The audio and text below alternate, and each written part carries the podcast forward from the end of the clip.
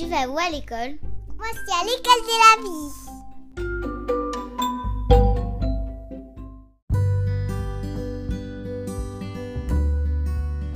Bonjour Dans ce nouvel épisode, je suis heureuse de donner la parole à Amélie, même preneuse comme on les appelle, très présente et inspirante sur les réseaux sociaux, par lesquels j'ai fait sa connaissance il y a quelque temps déjà.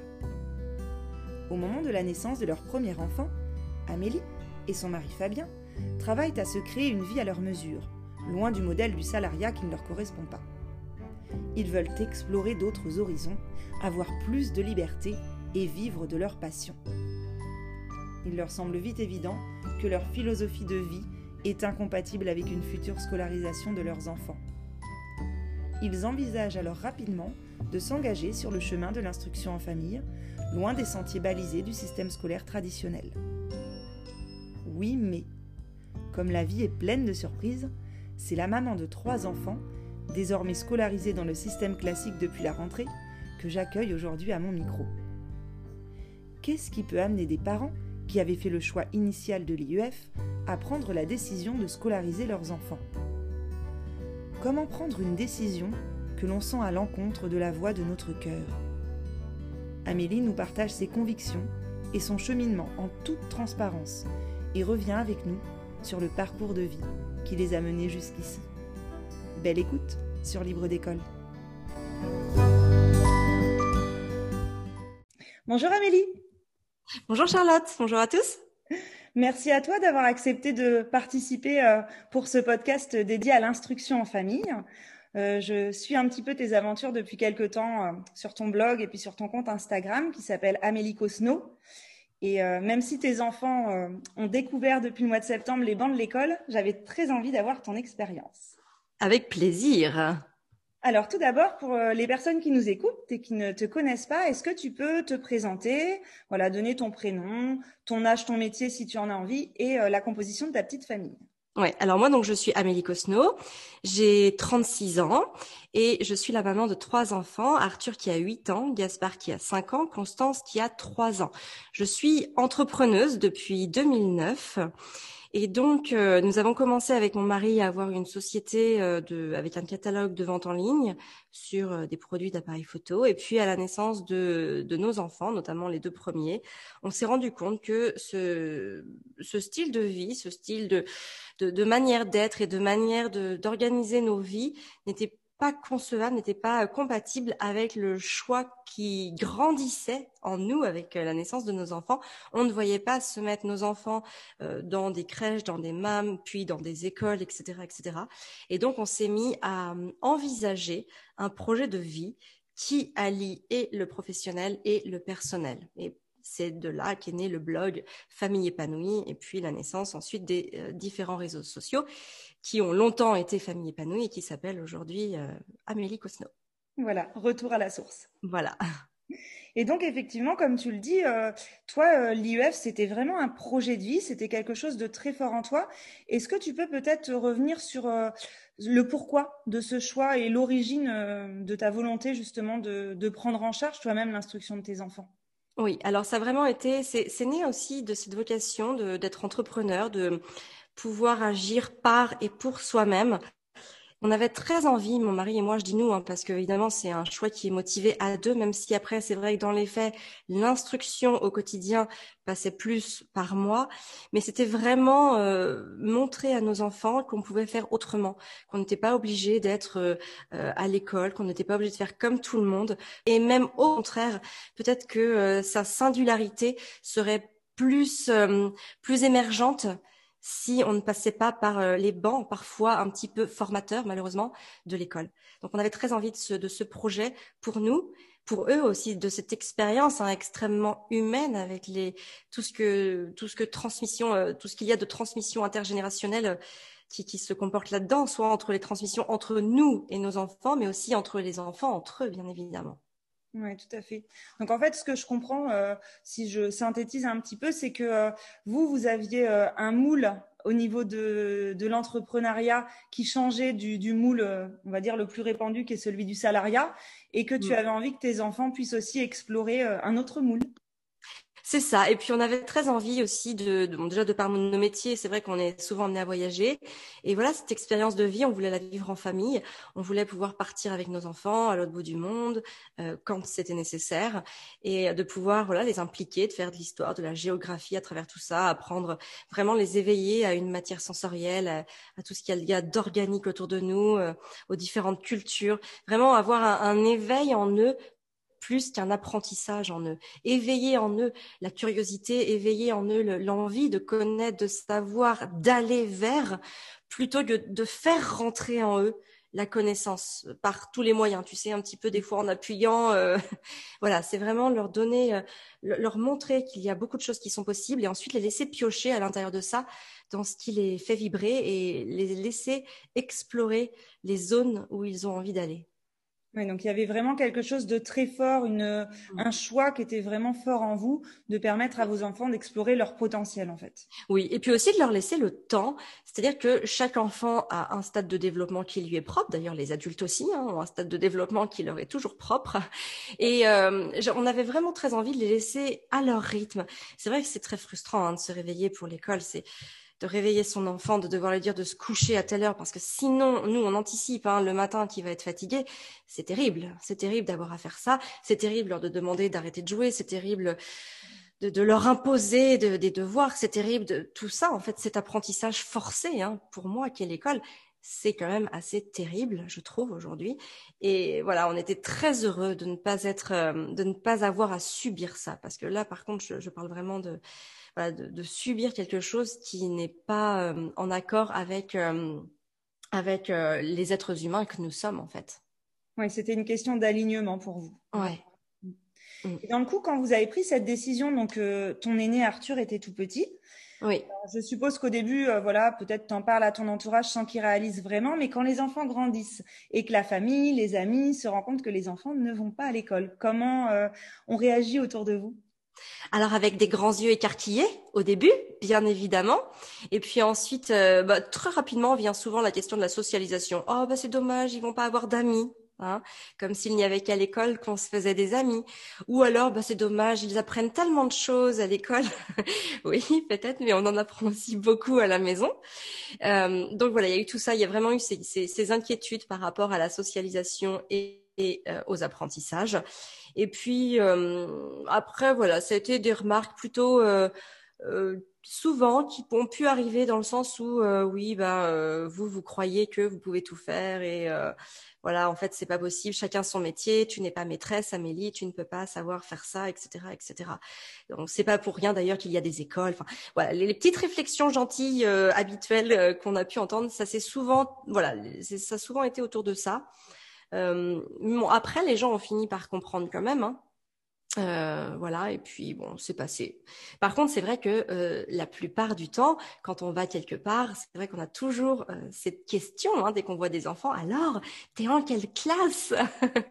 Et donc là, c'est vrai que souvent, je répondais à la place des enfants qui ne savaient même pas de quoi on parlait, et je leur disais non, nos enfants ne sont pas scolarisés, donc, euh, donc, voilà. donc ils ont tel âge, mais ils ne, ils ne vont pas dans des classes, ils ne sont pas, enfin voilà, il n'y a pas de, de classe attitrée puisque puisqu'ils sont en dehors du système scolaire. Oui, c'est vrai que c'est une question qui revient souvent. D'ailleurs, euh, c'est un petit clin d'œil que j'ai fait avec euh, la voix de mes filles au début de, de la petite musique du podcast, puisqu'effectivement, quand on rencontre des adultes en dehors de notre entourage personnel, donc qui ne mm. connaissent pas nos choix de vie, c'est effectivement après euh, comment tu t'appelles, c'est tu as quel âge et tu es en quelle classe. C'est ça. Et, et c'est tellement euh, symptomatique et parfois même, j'ai envie de dire, réducteur de l'enfant. C'est-à-dire qu'on lui demande pas par quoi il est intéressé, qu'est-ce qu'il fait vibrer, qu'est-ce qu'il aime faire. On lui demande dans quelle classe il est. On a besoin de classifier, de dire, OK, toi, tu es en CP, CE1, CE2, etc. C'est terrible quand même que, que ça soit... Moi, j'ai même été choquée, hein, je peux dire le mot, par cette question récurrente. Alors, les gens le font, euh, voilà, sûrement, c'est de manière complètement inconsciente. Mais c'est quand même euh, terrible de s'intéresser d'abord à ce que, en quelle classe est l'enfant, plutôt que de se dire qu'est-ce que tu aimes faire, euh, voilà, qu'est-ce qui te passionne, euh, à quoi tu passes le plus de temps. C'est, voilà, c'est, vrai que c'est des choses. quand on est dans le système scolaire, peut-être qu'on s'en rend moins compte. Mais du coup, quand on, les enfants ne sont pas scolarisés, c'est quelque chose où on se dit, mais c'est vrai que c'est l'école a quand même une sacrée place dans la vie des gens. Tout à fait. Et puis ça, ça euh, occasionne, moi je le vois aussi, des, des, hiérarchisations. Mm. Puisque, euh, par exemple, un enfant qui va annoncer un âge qui ne correspond pas mm. euh, à la classe dans laquelle il est, c'est tu es en avance ou ah bon, tu, as, tu es en retard? Mm. Effectivement, il y a déjà quelque chose de l'ordre du jugement de valeur qui peut intervenir suite à cette réponse, si l'enfant n'est pas dans une norme par rapport à son âge. Et ça éveille une suspicion que l'enfant, de toute façon, ne peut que détecter. Tout à fait. Mm. Surtout que l'enfant est tellement sensible au langage non verbal que voilà, c'est très fort. Mm. Et donc, quand vous faites ce choix, donc euh, au début, tu vois, euh, euh, qu'on fasse le choix de l'instruction en famille ou pas, quand on élève ses enfants au quotidien, voilà, il y a un quotidien, une routine qui se met en place. Et quand ton enfant arrive à l'âge de 3 ans, est-ce que toi-même tu te dis, il faut que je fasse quelque chose, ou est-ce que c'est la suite logique de ce que vous vivez depuis le début? Alors non, moi j'ai toujours en effet, euh, nous on peut dire qu'on pratiquait du, allez, quasiment du unschooling. Je suis anti-cahier, j'ai beaucoup de mal à me mettre devant un cahier, de, enfin devant un cahier, de, de faire des, des leçons formelles et théoriques. Donc ça passait énormément par euh, de la vie pratique on cuisine quand on, enfin, on fait des mathématiques ou du langage quand on cuisine, quand on, quand on va lire des livres, quand on utilise euh, des cartes, des cartes voilà, de, peu importe pour associer ou quoi que ce soit, euh, on va déchiffrer des choses. On faisait aussi beaucoup attention aux soins de l'environnement, aux soins de la personne. Pour moi, c'était des valeurs qui mm, sont bien plus nobles à apprendre que simplement de manière très formelle l'écriture et les mathématiques. C'est vrai que je me rends compte hein, avec l'école, les, les, les, deux points d'enseignement euh, les, plus, les plus fondamentaux, c'est euh, les mathématiques et l'écriture, et, et, et la lecture plus l'écriture, hein, tout ce qui est langage. Et c'est vrai que finalement, en instruction en famille, c'est pas forcément des choses que moi je travaillais. C'est pas forcément, en tout cas pas dans la, pas de manière formelle. Nous, on était, voilà, souvent, peut-être que j'anticipe une de tes questions, mais souvent le matin, on était à la maison, on allait faire des activités qui pouvaient être sous forme de jeu, sous, sous aussi sous forme d'activité Montessori. Hein, donc, euh, du coup, c'est plus vraiment du jeu, mais c'est pas non plus formel. Il y a une forme d'apprentissage, mais qui va se faire de manière inconsciente par l'enfant, notamment par la répétition.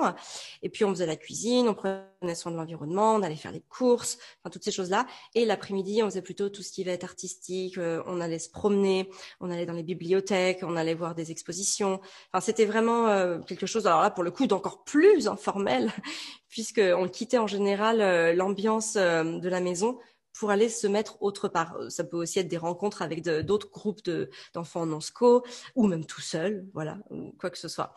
Et mais c'est vrai que on avait ce, moi j'étais très très attachée à ce côté informel parce que déjà d'une, de par mon organisation personnelle à moi avec mon travail, ça me correspondait très bien aussi parce qu'avec trois enfants d'âge différents, bah, c'était pas toujours évident de pouvoir euh, les mettre tout simplement hein, sur une table en même temps.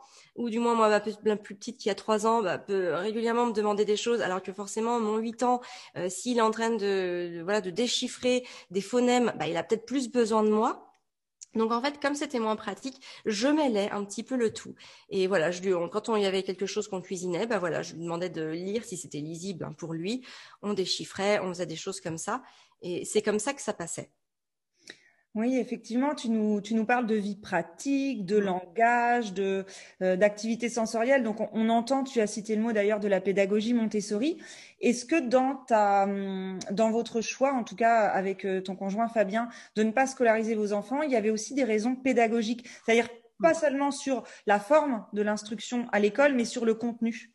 Oui, tout à fait. Bah justement, c'est vrai que moi, j'aime beaucoup laisser euh, l'enfant apprendre à son rythme. Ça, c'est quelque chose de fondamental. À, l'école, en fait, ils ne peuvent pas. J'ai même pas envie de remettre la faute sur eux, parce que c'est même pas de leur faute. C'est quand on est dans des classes avec euh, entre 20 et 30 élèves, c'est compliqué de respecter le rythme de chacun. Et il faut bien suivre une dynamique. Donc forcément, il y a un groupe classe qui se crée. Et puis, bah, évidemment, tout le monde va suivre le groupe. Alors, il y en a qui vont réussir très bien à suivre, d'autres qui vont être plus lents, d'autres qui vont être plus rapides. C'est souvent sur les extrémités que ça pose problème.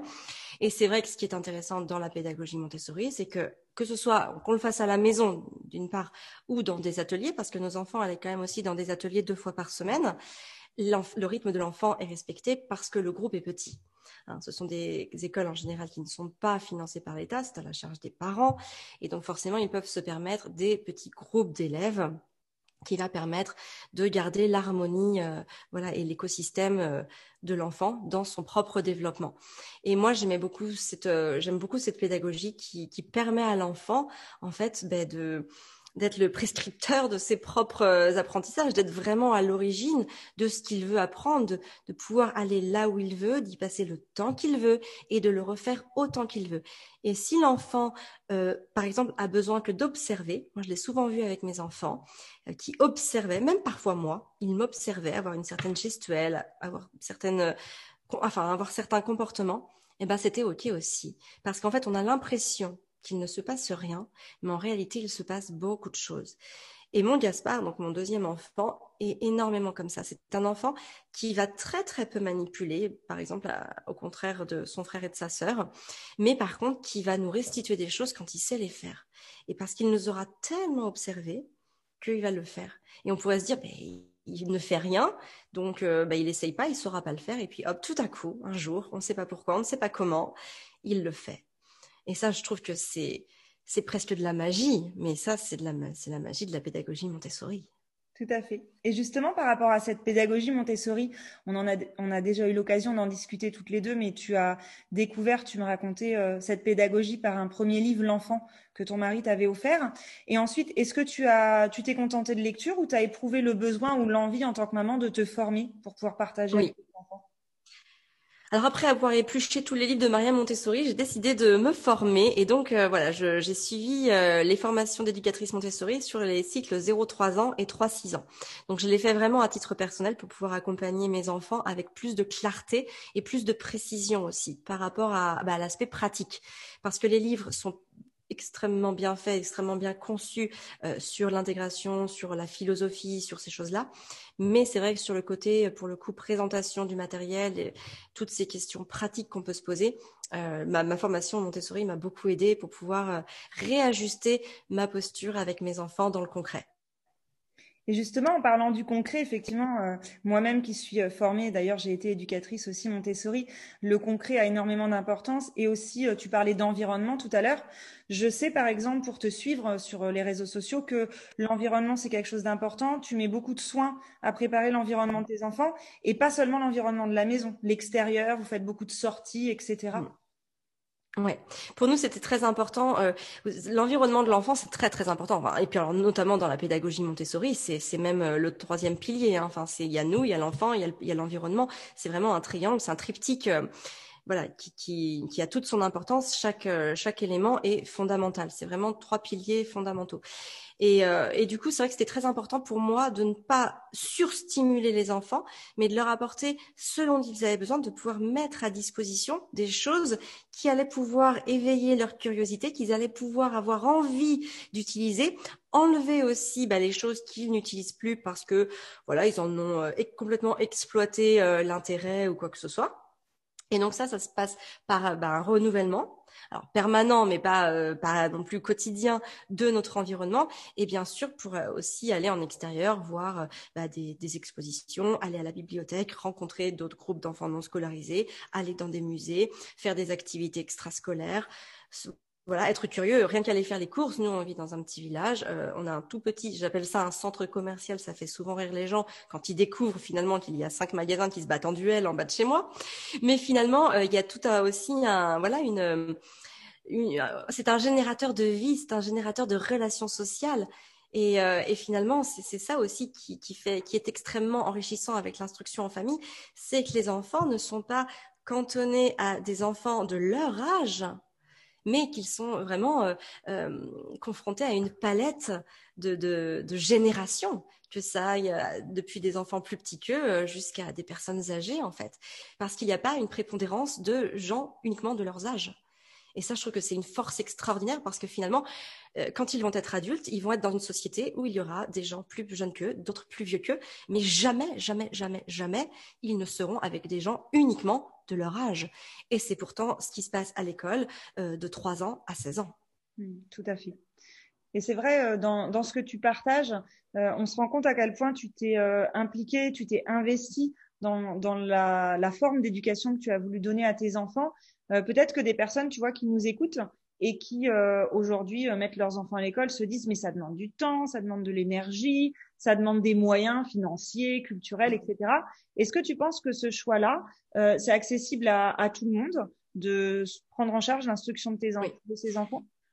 Alors euh, moi j'ai trouvé ça, moi je trouve que l'instruction en famille ne coûte rien. Bon à part euh, évidemment acheter quelques matériels, mais encore une fois le matériel, on peut acheter du beau matériel, s'en servir pour ses enfants. Il faut savoir que euh, les enfants prennent soin de leur matériel, donc il peut resservir, on peut le prêter, on peut le donner, on peut l'offrir, on peut le revendre, on peut le louer. Enfin bon, peu importe. Pour moi c'est vraiment un investissement qui peut resservir. Euh, et puis après, il euh, faut savoir que par exemple les musées en France pour les moins de 20 ans, la plupart du temps ou 25 ans même, sont gratuits. il y a énormément de choses. Hein. L'accès à la culture en France, et ça on a de la chance, est quand même relativement facile pour les enfants. Après évidemment, il faut toujours payer des billets d'entrée pour un adulte, mais encore une fois, tout ce qui va être du domaine public n'est pas excessif. Et je trouve même que même certains musées ou même certaines expositions privées ne sont pas excessives non plus et qu'encore une fois, euh, la gratuité jusqu'à 12-15 ans est quand même souvent euh, de mise. Il y a aussi beaucoup moins de choses à acheter parce que beaucoup moins d'avis pas forcément de cartable, d'agenda, de manuels scolaires, de cahiers dans tous les sens. Hein, à la maison, euh, voilà, juste peut-être un, deux ou trois cahiers vont largement suffire. Euh, pareil pour les crayons, on en réutilise, enfin on les réutilise, hein, on ne les rachète pas chaque année, euh, comme on peut le voir sur certaines listes de rentrée scolaire. Bref, on est vraiment sur sur une durabilité d'énormément de choses. Il n'y a pas trois paires de chaussures, une pour voilà l'école, une pour machin, une pour machin. Donc voilà, je trouve que, enfin moi je sais que ça nous a quasiment rien coûté, je veux dire à part, euh, bon à part euh, s'habiller et puis acheter euh, des crayons de couleur ou quelques, enfin un peu de matériel, mais j'ai envie de dire même on achetait moins de jeux finalement. Donc au lieu d'acheter des jeux, des jouets, bah on leur achetait plutôt du matériel pédagogique qui est aussi très très créatif hein, quand on utilise les palettes de couleurs Montessori, enfin les tablettes de couleurs. Excusez-moi, mais c'est c'est on a très envie de les utiliser. C'est presque comme un jeu de pouvoir faire ses mises en paire ou de pouvoir faire ses gradations. C'est extrêmement sensoriel. Enfin, moi, je préfère faire ça que euh, je sais pas que je ne sais jouer à quoi d'ailleurs, mais euh, je veux dire, on est sur un matériel qui, voilà, soit qui est didactique, mais qui est euh, extrêmement créatif et qui donne aussi envie d'être utilisé. Donc, on s'en est beaucoup fait offert à Noël, aux anniversaires. On a aussi investi dedans, et voilà mais ça n'a jamais été un gouffre financier. Oui, puis comme tu le dis, en fait, euh, ça c'est un, c'est une vision de l'adulte de se dire euh, ce matériel-là éducatif, ce matériel-là c'est un jouet, parce qu'en fait l'enfant, bah lui, il va explorer ce qui est autour de lui. Donc, euh, peu importe l'étiquette que l'adulte lui colle, l'enfant, il va prouver du plaisir à explorer quelque chose. Surtout, c'est vrai que le matériel Montessori, c'est du bois, c'est beau, c'est mm. voilà, c'est quelque chose qui donne envie à l'enfant de l'utiliser. Donc, l'enfant, lui, euh, ça va pas lui poser de problème euh, de ne pas avoir ce que nous, les adultes, appelons des jouets ou des jeux. C'est ça. Et puis surtout, il faut bien se rendre compte, par exemple, sur les puzzles. Ben, les puzzles, mes enfants ont toujours eu des puzzles, sauf que au lieu que ce soit des puzzles euh, Papy des des Neiges, eh ben ils avaient le puzzle de l'Europe, le puzzle du monde, le puzzle de l'Afrique, etc.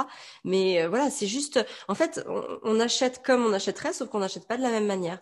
On va plutôt acheter des choses qui vont pouvoir nourrir la curiosité de l'enfant et euh, pouvoir le mettre face à un certain apprentissage mais sans qu'ils s'en rendent compte, juste en, que ce soit normal en fait, que ça fasse partie du quotidien. Et c'est ça pour tout. Là, je vous donne l'exemple des puzzles, mais euh, voilà, on a l'exemple sur tout en fait.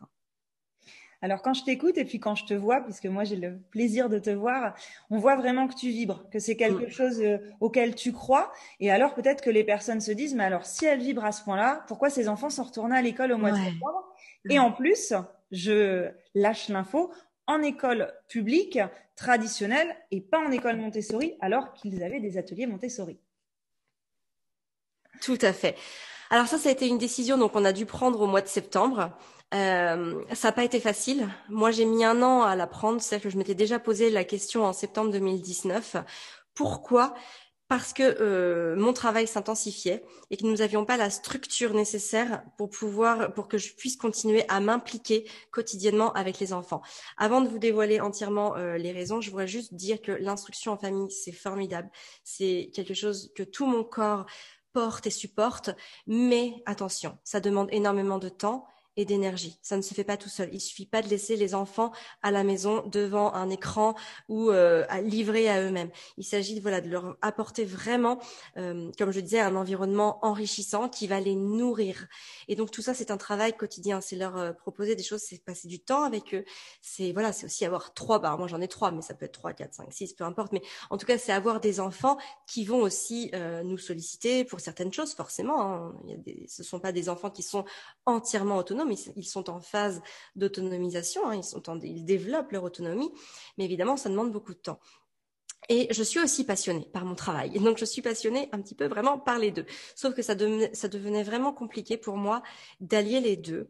Euh, J'avais cette, cette, frustration aussi que Arthur ne sache pas lire. Donc, Arthur qui a 8 ans, euh, bon, déchiffrait, mais tellement lentement qu'il ne pouvait pas comprendre le sens de ce qu'il disait. Et pour moi, et je sais que c'est uniquement mon problème à moi, parce que je sais qu'il aurait appris à lire, euh, il aurait, voilà, peut-être l'année prochaine, peut-être cette année, ou, peut-être l'année prochaine, peu importe. Mais ça commençait à peser lourd pour mon cœur de, de maman, d'avoir à porter cette responsabilité toute seule, et surtout d'avoir trois enfants qui n'étaient pas autonomes dans la lecture. C'est-à-dire que je devais à chaque fois, quand on, on faisait quand même quelques activités plus formelles de temps en temps, je devais lire les consignes pour les trois, je devais expliquer pour les trois, je devais repasser pour les trois, etc. Et c'est vrai que ça commençait à être compliqué et euh, j'avais besoin d'une année de pause. J'avais vraiment besoin euh, pendant une année, déjà qu'Arthur devienne lecteur, que je n'ai plus à me préoccuper de ça, et de récupérer un espace-temps qui va me permettre d'organiser mon, quotidien professionnel, j'ai envie de dire, pour pouvoir trouver euh, des soutiens donc euh, voilà chez des personnes qui vont pouvoir venir intégrer mon entreprise pour nous aider beaucoup plus efficacement pour que à la rentrée 2021 les enfants ne soient plus scolarisés.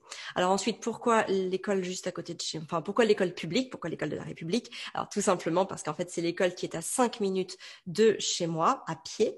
Donc ça nous permet d'y aller à pied le matin. Ça me permet aussi d'aller chercher les enfants le midi pour faire une pause de deux heures, hein, parce que la pause est de midi à 14 heures, et d'ensuite pouvoir aller les chercher à 16h30 pour mes garçons, puisque ma fille Constance, elle n'est pas scolarisée l'après-midi. Donc elle, euh, elle, elle va juste à l'école de 9h à midi. Et donc finalement, bon, ils vont à l'école, euh, voilà, 5h30, elle est à peine 6 heures par jour avec ces coupures-là. C'était quelque chose, voilà, une fois 3 heures le matin, une fois 3 heures l'après-midi, à quelque chose près. Ça pouvait passer. On est sur une petite école, j'habite dans une petite ville.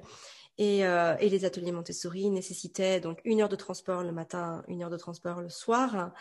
Et, euh, et pas de coupure le midi, bien évidemment. Donc euh, une journée beaucoup plus longue pour les enfants.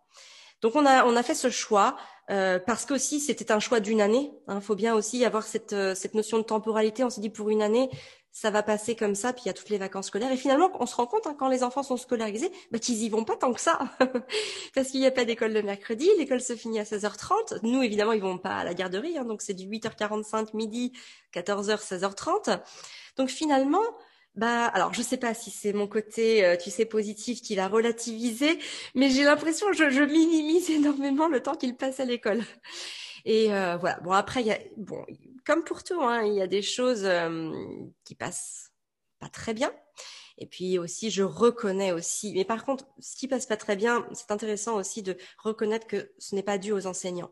C'est plutôt dû à la structure qu'ils doivent suivre tout simplement parce qu'ils n'ont pas le choix.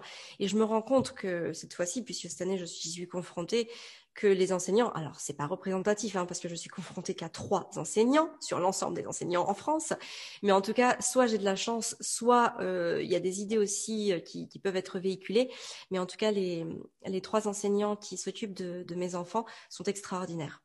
Donc ça, c'est quand même quelque chose qui m'a fait énormément de bien et pour lequel je suis énormément reconnaissante. Bah, c'est chouette en tout cas de voir euh, que tu as euh, le don de voir le positif dans toute les situations et ça fait du bien à entendre. justement, par rapport à cette scolarisation qui a été mise en place, je vais te poser une question euh, un petit peu personnelle. Est-ce que tu penses que si tu n'avais pas eu, parce que tu nous as dit que tu aimais la pédagogie Montessori pour le respect du rythme de l'enfant, mm. s'il n'y avait pas eu la pression d'une norme, la pression des inspections annuelles, mm. Est-ce que tu penses que ta décision aurait pu être différente? Tu parlais par exemple du poids que ça avait la lecture par rapport aussi à une norme. Il hein, ne faut pas se leurrer. On sait très bien que si l'enfant n'acquiert pas certaines compétences à un certain âge, ça peut poser problème aussi lors des inspections. Est-ce que tu penses que ça a pesé dans ta décision? Ah oui, clairement. Clairement. Alors, il y a eu, il y a évidemment les inspections qui ont pesé, mais il y a aussi, hein, je peux pas, je peux pas dire le contraire. Il y a forcément l'entourage, mes parents, mes beaux-parents, qui disent ah il a 8 ans et puis les petits cousins de 8 ans, ben ils savent lire. Ben Arthur il sait pas lire. Enfin, il lit pas de livres encore. Oh c'est dommage. Tout ce qu'il pourrait apprendre s'il savait lire, hein. Donc tout ça, bien évidemment, euh, je l'ai entendu. Hein, je l'ai, je ça s'est rentré dans mon corps et c'est pour ça que je ne parle que de, euh, c'est que c'était que mon problème à moi. C'était absolument pas le problème d'Arthur, c'était absolument pas le problème de quelqu'un d'autre, c'était mon problème à moi qu'Arthur ne sache pas lire. Je sais très bien que euh, s'il n'avait pas été scolarisé cette année, il serait rentré dans la lecture, peut-être cette année ou peut-être l'année prochaine, mais que de toute façon, à un moment, eh ben c'est pareil, il aurait voulu euh, nous voir lire. Surtout que moi, je suis une très très grosse lectrice, son papa aussi, et euh, même si c'est, bon, il lit peut-être un peu moins que moi, mais il y a toujours des livres partout dans la maison. D'ailleurs, les, les livres font partie de la déco chez nous, et voilà. Donc, je pense qu'il aurait forcément été appelé et qu'il serait rentré de lui-même. C'est juste que euh, voilà, j'ai ressenti la pression déjà d'une part de par les inspections, hein, euh, et encore les inspecteurs parce qu'on les a vus donc à, deux reprises pour Arthur, ont quand même été, euh, je trouve, assez conciliants parce qu'ils nous ont parlé de socle d'apprentissage et non de voilà de d'année en année et qu'ils n'ont pas été, ils n'ont pas été, enfin jamais ils nous ont fait un reproche sur le fait qu'Arthur n'est pas le même niveau de lecture que ses camarades scolarisés. Oui, de toute façon, je, rappelle parce que c'est important de le dire qu'en tant que parent, quand on fait le choix de l'instruction en famille, on a une obligation de moyens, mais pas de résultats, comme les enseignants de toute façon, puisque bah, je suis bien placée pour le voir, mais euh, j'ai régulièrement des élèves arrivés au collège qui ont des grosses difficultés de lecture et qui en sont encore au stade du déchiffrement alors qu'ils ont été scolarisés tout leur parcours d'enfant. Ouais. Et là, par contre, ça commence à devenir compliqué. On peut se demander, en effet. Euh, Bon, c'est un autre sujet, mais bon, voilà, c'est vrai. En général, par exemple, avec des instructions, enfin, avec des enfants qui ont fait l'instruction en famille, il y a un moment quand l'enfant, moi, j'ai que des exemples autour de moi où on me dit non, mais t'inquiète pas, Amélie, euh, moi, mon enfant, euh, il a commencé à lire et le mois d'après, il a enchaîné tous les Harry Potter. Donc euh, voilà, ce sont une fois que l'enfant a acquis, ben, en fait, comme ça vient de lui, hein, c'est intrinsèque. Et après, il est, il est porté par, par toutes ces découvertes et il les nourrit par et pour lui-même. Et c'est ça qui fait aussi la beauté de, cette instruction en famille. Tout à fait. Le fait de pouvoir euh, prendre son temps, prendre son rythme. Et c'est là qu'on voit que euh, même si euh, voilà le fait qu'il y a un suivi des enfants non scolarisés, ça me semble important dans le but effectivement de protéger les intérêts des enfants, puisque le, le, but premier en fait des inspections, c'est de vérifier que des enfants ne soient pas justement séquestrés et n'aient pas d'accès à l'émancipation, à la culture. Et c'est vraiment important que tous les enfants puissent avoir cette liberté de pouvoir se développer. Mais c'est vrai que ça peut peser dans le quotidien de famille qui euh, voudrait respecter peut-être euh, le rythme des enfants. Mm. En tout cas, est-ce que tu as envie de partager peut-être, euh, toi qui as bah, quelques années d'expérience de l'instruction en famille et cette année quelques semaines, c'est un petit peu plus d'un mois d'expérience de la scolarisation, ce que tu trouves de positif ou de négatif dans chacune des options en fait pour tes enfants? Ouais. Alors euh, bon, ce qui est positif dans l'instruction en famille, c'est tout. Hein, absolument tout, le rythme, la liberté d'apprentissage, euh, le fait que l'enfant qu'il soit vraiment dans un cocon euh, affectif et en sécurité, hein, parce que ça aussi c'est important. Mais il y a une réelle angoisse quand on met les enfants à la crèche ou à l'école, c'est toujours angoissant pour eux. Donc là, l'enfant sait, il sait que il est avec ses parents, il sait qu'il va être bercé par cette sécurité affective. C'est tout ça, ça va vraiment les conditionner aussi de, de manière très positive pour euh, pour leurs propres apprentissages. Donc vraiment pour moi, c'est que du positif. La seule chose de négative, et encore, elle n'est pas vraiment négative, il faut juste pouvoir bien s'organiser, c'est le temps et l'énergie que ça demande. C'est vrai que le temps et l'énergie sont les principales ressources de l'être humain qui ne sont pas euh, exponentielles, hein, qui sont limitées. Il faut faire euh, attention, on les a qu'en, euh, qu'en quantité limitée. Et il y a un moment, c'est vrai que dans nos quotidiens, notamment quand on est entrepreneur, eh ben c'est pas toujours évident de tout allier. Et il y a un moment, il faut quand même pouvoir se nourrir, il faut quand même pouvoir payer ses charges, faut quand même payer euh, tout ce qu'on est quand même dans une société mine de rien. Il y a pas, on peut pas dire autrement, qui est géré par l'argent. Donc forcément, malheureusement, on en vient à faire des choix pour pouvoir continuer à vivre, euh, avoir une euh, quand même une solidité financière qui nous permet de voilà de ben, rien de, de payer les charges de l'entreprise ou tout ce qu'il faut faire. et, et que du coup, bah voilà, c'est l'enseignement des enfants qui ont qui ont été un petit peu mis à l'écart cette année pour, mais justement pour repartir de plus belle euh, en 2021. Et ça, j'y crois dur comme fer sur euh, une année d'instruction en famille. Et de toute façon, pour nous, euh, ce ne sera pas une, une éventualité. Ce sera, on l'a dit aux enfants. De toute façon, on l'a dit aux enfants, c'est une année. Quand ce sera l'été, ça sera fini l'école. Et alors, sauf si vraiment ils veulent y aller, mais en tout cas, tu vois, euh, aujourd'hui, euh, après un mois et demi de scolarité, euh, ils sont très heureux que les vacances arrivent. Et, euh, et donc après, bah voilà, le point négatif de l'école, c'est cette obligation de tout faire en même temps pour tout le monde. C'est cette contrainte aussi de d'avoir un rythme, de devoir réveiller les enfants. Ça, c'est terrible. Euh, et le point positif, bah oui, c'est que ça permet aux parents de travailler tranquillement. Mais franchement, c'est le seul avantage que j'y vois, c'est le travail, le, fait de pouvoir travailler euh, sans être dérangé par ses enfants, sans être sollicité. Et aujourd'hui, tes enfants, quand tu leur parles justement de, de l'été prochain et que tu leur dis qu'ils seront à nouveau libres d'école, puisque c'est le titre de ce podcast, quelle est leur réaction? Ah bah, Ils sont contents. Ils me demandent quand c'est l'été. Alors on a notre tableau des saisons. Je leur dis bah tu vois, il y a d'abord l'automne, l'hiver, le printemps, et puis voilà, quand ce sera l'été, euh, voilà. Mais ils me demandent très souvent, ils me demandent euh, ils me demandent énormément souvent. Donc, on travaille avec des poutres du temps. Je leur montre, sauf que bah, c'est vrai que la poutre du temps, c'est très long. Donc, euh, je veux pas non plus les accabler. donc, je préfère leur euh, montrer le, le petit, euh, le petit cercle des saisons, qui est un peu plus, voilà, c'est un peu moins gros à, à avaler. Tout à fait. Mais non, ils ont hâte. Enfin, en tout cas, mes deux petits ont hâte. Arthur aussi. Il le dit pas, il s'exprime un peu moins. Je crois qu'Arthur aussi arrive à un âge où il est très content, euh, voilà, d'apprendre et de voir aussi tous les jours d'autres enfants de son âge. Je pense que ça, ça le dérange pas forcément, mais euh, s'il pouvait les voir moins souvent, finalement, comme l'année dernière, ça lui allait bien. Il y allait deux fois par semaine et, c'était plutôt, c'était plutôt bien. Ça lui allait bien. C'est vraiment plus moi qui avais ce besoin de, de retrouver du temps pour moi. Mais je vois ça aussi comme un acte de courage euh, pour moi-même parce que ça n'a pas été une décision facile à prendre et il y a un moment aussi, quand on est une, quand on est une maman, ou alors moi je cumule plusieurs euh, fonctions. Hein, je suis maman, je suis aussi entrepreneuse, et j'étais aussi mère euh, donc euh, d'enfants non scolarisés. Il y a un moment, si on ne veut pas s'effondrer, hein, c'est important aussi de faire attention à soi. c'est ça aussi, hein, l'instruction en famille. C'est, ben, comme je le disais tout à l'heure, hein, c'est énormément demandeur de temps et d'énergie. C'est accessible à tout le monde, mais voilà, ce n'est pas rien faire c'est vraiment être là euh, dans, le but de venir guider, nourrir ces enfants, de les accompagner, de, leur donner confiance en eux, d'être, euh, de, créer un environnement nourricier, chaleureux, euh, sécuritaire et, et, affectif qui va leur permettre de se développer. Et mine de rien, la création de cet environnement-là, euh, bah, c'est du temps, c'est de l'énergie qu'on passe chaque jour. Et plus il y a d'enfants, plus aussi il faut avoir cette disponibilité pour chaque enfant et, euh, et oui, dans le quotidien, c'est quelque chose qui est quand même assez prenant. Hein. On fait pas, ça se passe pas tout seul. Hein. Tout à fait. Donc, tu, as raison. tu as raison de pouvoir justement mettre en évidence, parce qu'il y a peut-être des personnes qui nous écoutent qui se posent des questions sur euh, la réalité, sur l'envers du décor, mm. et c'est important, voilà, d'avoir tous les éléments pour faire un choix éclairé. Mm. En tout cas, pour l'avenir, tu as déjà répondu. Euh, vous, vos projets, c'est de reprendre euh, le chemin de l'instruction en famille. J'espère vivement que ce sera possible en France, mais euh, mon petit doigt me dit que si ce n'est pas possible en France, euh, il y aura d'autres possibles ailleurs. Et puis, euh, en tout cas, je ouais. te remercier. J'espère vraiment que. Vas-y, vas-y. Ouais, je veux dire, j'espère vraiment que ce sera possible en France, parce que ce serait quand même terrible si si les familles n'avaient plus ce choix.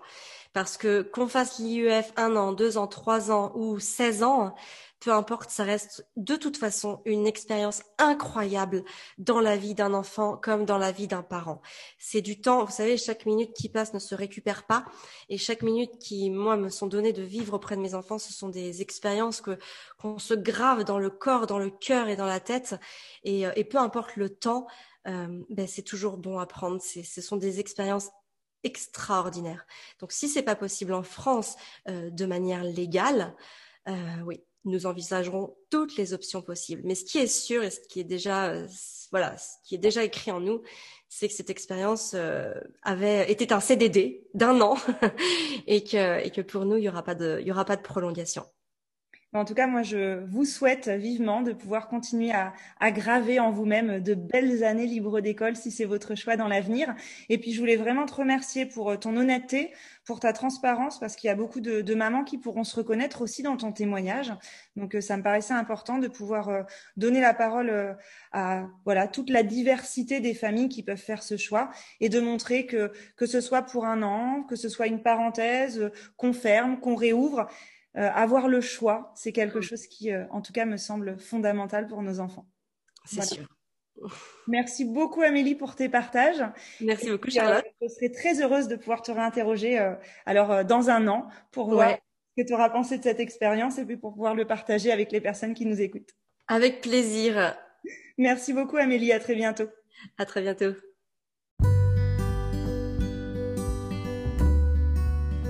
Et voilà, c'est déjà la fin de cet épisode. Je vous remercie pour votre écoute et j'espère que vous avez passé un très bon moment sur Libre d'école. Si vous avez envie de partager, de témoigner autour de ce choix de vie qui est l'IEF ou instruction en famille, que vous l'avez vécu avec vos enfants, que vous le vivez actuellement ou que vous avez envie de vous lancer dans l'aventure, n'hésitez pas à m'envoyer un mail à l'adresse que j'ai créée pour le podcast libre d'école, libre au pluriel, d'école sans accent, tout attaché en minuscules. Je vous la dicte. L-I-B-R-E-S D-E-C-O-L-E. Libre d'école. Je me ferai un vrai plaisir de vous lire et peut-être, pourquoi pas, de vous inviter à témoigner dans ce podcast. On se retrouve très vite pour un nouvel épisode, pour une nouvelle rencontre avec une famille libre d'école. Et d'ici là, si vous avez apprécié cet épisode et si vous avez envie de soutenir ce podcast et d'encourager mon travail, n'hésitez pas à laisser une évaluation ou un commentaire sur la plateforme d'écoute de votre choix. Vous pouvez aussi partager le lien de ce podcast pour le faire découvrir au plus grand nombre. En attendant, je vous souhaite de continuer à cheminer joyeusement sur le chemin de la vie, sur ou en dehors des sentiers de l'école. À très bientôt!